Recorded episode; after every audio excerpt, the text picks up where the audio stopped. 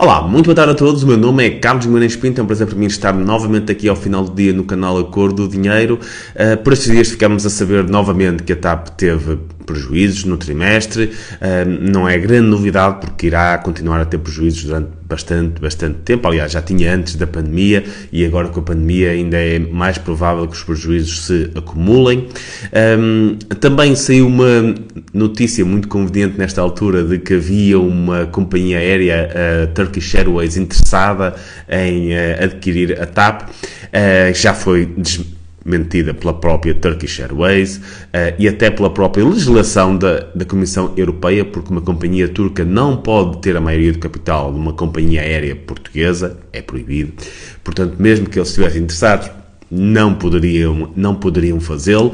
Um, mas pronto, de vez em quando vão aparecendo estas notícias como se a TAP fosse efetivamente uma empresa viável pode eventualmente vir a ser uma empresa viável se os contribuintes injetarem lá tanto dinheiro uh, ao ponto de a, de a, tornar viável, mas qualquer empresa se torna viável assim.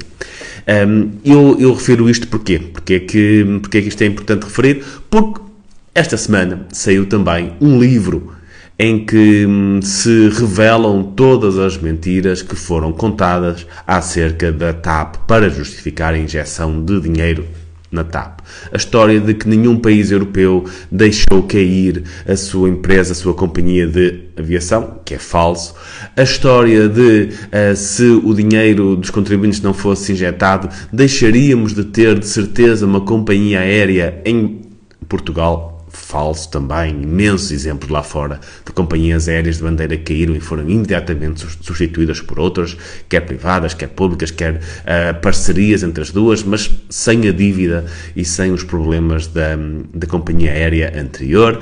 Um, de que sem a TAP não havia turismo em Portugal, isso também é largamente desmontado no livro, é completamente falso. Um, a TAP é importante para os passageiros no, no peso dos passageiros que vêm para Lisboa, mas tirando Lisboa não é importante, mesmo em Lisboa. O que não faltam é companhias aéreas com vontade de substituir a TAP. Aliás, a TAP o que faz é guardar os slots para si para que outras companhias aéreas não possam servir o aeroporto de Lisboa. Portanto, se há um, um problema, é se a TAP saísse, não faltariam novas companhias aéreas que quisessem vir e substituir os voos da TAP e trazer mais turistas, trazer mais passageiros em geral.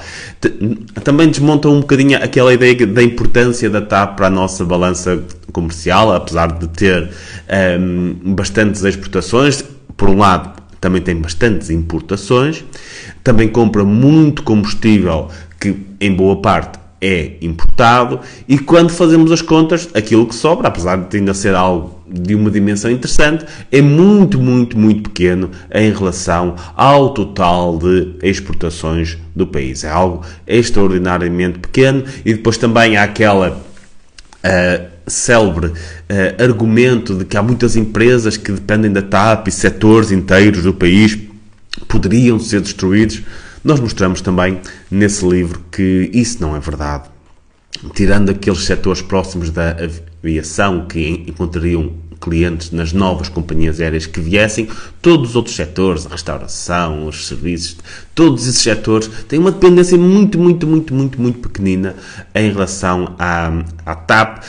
Um, e fomos por aí fora, a TAP pesa basicamente nada no emprego, que foi outra desculpa que deram, ah, o que é que acontecia ao, ao emprego se uh, a TAP, se nós deixássemos de injetar dinheiro na TAP, é basicamente nada, não acontecia quase nada, e no livro poderão ver todos os gráficos e todas as explicações que mostram porque é que, na verdade, está, estavam-nos a mentir quando andaram aqui a justificar esse valor de injeção de dinheiro na TAP.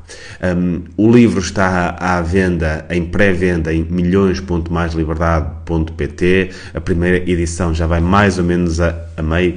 Eu, obviamente, sou suspeito, mas recomendo fortemente uh, que leiam o livro para estarem informados sobre aquela que é uma das maiores injeções de dinheiro numa empresa privada da história do país, numa altura em que o país precisava tanto deste dinheiro noutras áreas.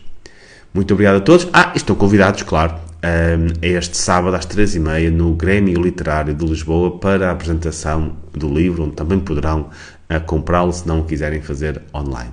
Muito obrigado a todos pela vossa atenção e uma boa semana.